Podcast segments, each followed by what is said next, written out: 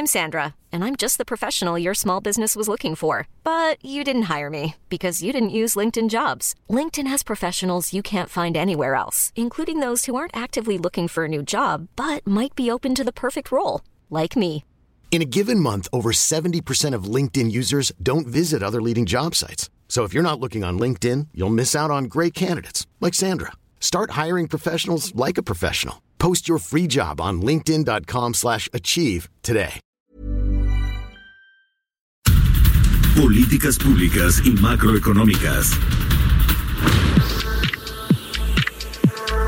Vamos a hacer contacto ahora con Gerardo Flores, nuestro colaborador aquí en Bitácora de Negocios, experto en, en los temas de políticas públicas, economista del ITAM, pero economista de los tecnócratas de los buenos, ¿verdad, mi querido Gerardo? Buenos días, ¿cómo estás? Muy buenos días, eso espero.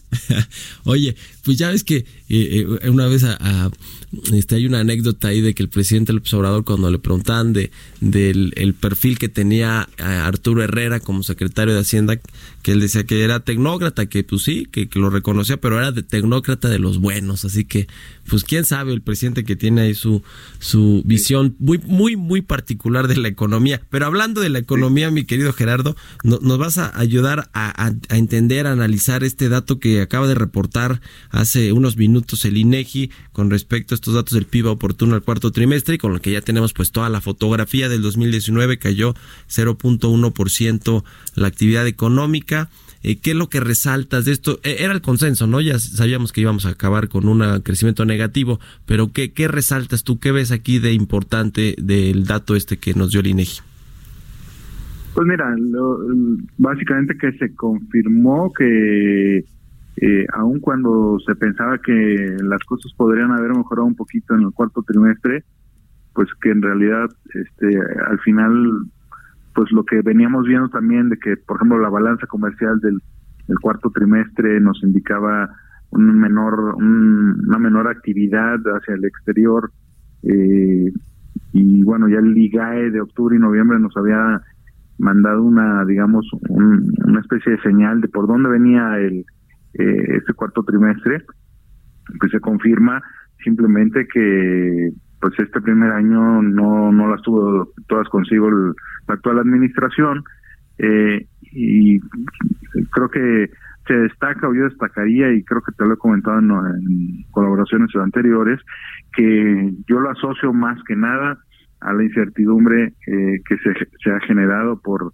la toma de decisiones en muchas ocasiones inconsistentes eh, o incluso los bandazos que a veces se han llegado a percibir en algunos temas en particular este y eso ha hecho un daño enorme a la confianza de los inversionistas y por eso estamos teniendo este este desempeño de la economía en el primer año no en uh -huh. el terreno negativo no es de magnitud significativa pero sí pues hay que destacar que está en el terreno negativo mientras nuestro vecino del norte pues sigue creciendo a tasas por arriba del 2%, ¿no? Uh -huh. Eso eso es lo que de verdad que llama la atención porque no había caído eh, la actividad económica o el, este indicador del producto interno bruto desde hace 10 años, justo hace 10 años en el 2009 cuando estábamos en esta crisis global financiera sí. que detonó en Estados Unidos y que pues sí fue una crisis, una la, la última gran crisis económica en el mundo, pero pues ahora sí. no, al revés, Estados Unidos está creciendo bastante bien eh, y México no participó de ese crecimiento como normalmente lo hacía, que jalaba la economía de Estados Unidos a la economía nacional por la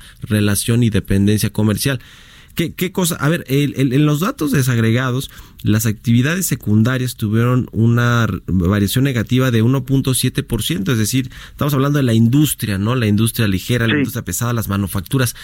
Eh, ¿Qué nos dice esto? Digo, los servicios, eh, las actividades terciarias crecieron 0.5%, las primarias 2.1%, pero eh, la, la, que lo que preocupa creo que es el tema de la industria, como tú dices, se ve reflejado completamente en la confianza de la inversión. Sí, sí, totalmente.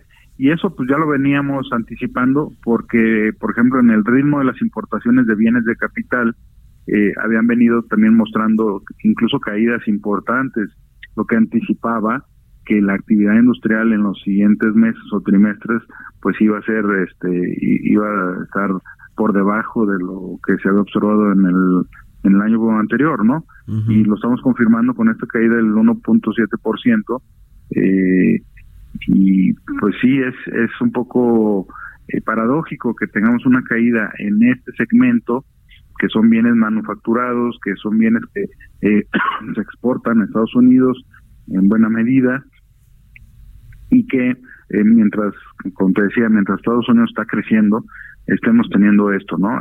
y no se explica más que por el hecho de que se ha generado una incertidumbre importante que el gobierno me parece que no ha querido reconocer, salvo este Alfonso Romo, que ayer hablaba justamente de ese tema, ¿no? ¿Qué, qué te parece este? ¿Tú ves cambios ya en, en, la perspectiva de la confianza empresarial y de los mensajes que se envían de parte del gobierno? Porque ayer yo creo que ya en una actitud casi desesperada el presidente dice, a ver, Alfonso Romo va a eh, encabezar un nuevo consejo, un nuevo gabinete de promover, de promoción a la, a, la inversión y al crecimiento económico. ¿Cómo ves esto? ¿Crees que van a cambiar las cosas eh, en, en pues este 2020? Tendría que haber ahí un cambio radical porque pues sabemos todos si se eh, cuál era la postura por ejemplo de Alfonso Romo respecto a la cancelación del aeropuerto de Texcoco. Era uno de los que dentro del gobierno dentro de la administración del, del de, en ese momento equipo del presidente electo pues consideraba que no debía ser no incluso es muy emblemática aquella aquel rostro desencajado cuando salieron a dar una conferencia de prensa para anunciar la cancelación donde él estaba presente ahí en la en el podio con el presidente pero pues traía una cara de que no se veía que no estaba muy de acuerdo con la decisión no eh, y eso el mensaje que mandó a los empresarios porque pues los empresarios en aquel momento todo el mundo eh, sus mensajes eran no hay problema eh, Alfonso Romo nos ha dicho que esto esto no va a ocurrir, ¿no? Y lo que ocurrió es que, pues, eh, su credibilidad en aquel momento quedó mermada, ¿no? Sí, Entonces habría que ver de qué manera eh, puede mejorar eso, eh, darle un giro radical y lograr eficacia y con pues, coordinar de manera adecuada a los secretarios que se le señaló que va a coordinar, ¿no? Sí, si se, si se eh, convierte en realidad estos 100 mil millones de dólares y estos 137 proyectos que ya anunció y adelantó Alfonso Romo, creo que vamos a darle otra vez el beneficio de la duda al jefe de la oficina de la presidencia en su eh, pues interlocución con el presidente y en su eh, pues eh, digamos el peso que pueda tener las decisiones de Poncho Romo en las del gobierno federal. Oye, ya nos tenemos que ir, se queda en el tintero este tema de Telmex, a ver si lo, lo abordamos la próxima semana, la mega multa a eh, su, su hermana Telnor más bien que fue, ¿no? Muchas gracias, mi querido Gerardo. Muchas gracias por tomar la llamada. Que estés bien. Gerardo Flores. Oiga, ya.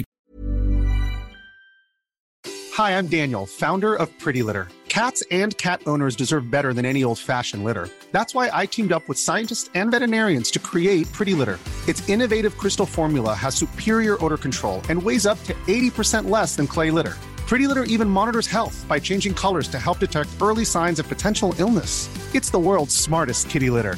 Go to prettylitter.com and use code ACAST for 20% off your first order and a free cat toy. Terms and conditions apply. See site for details.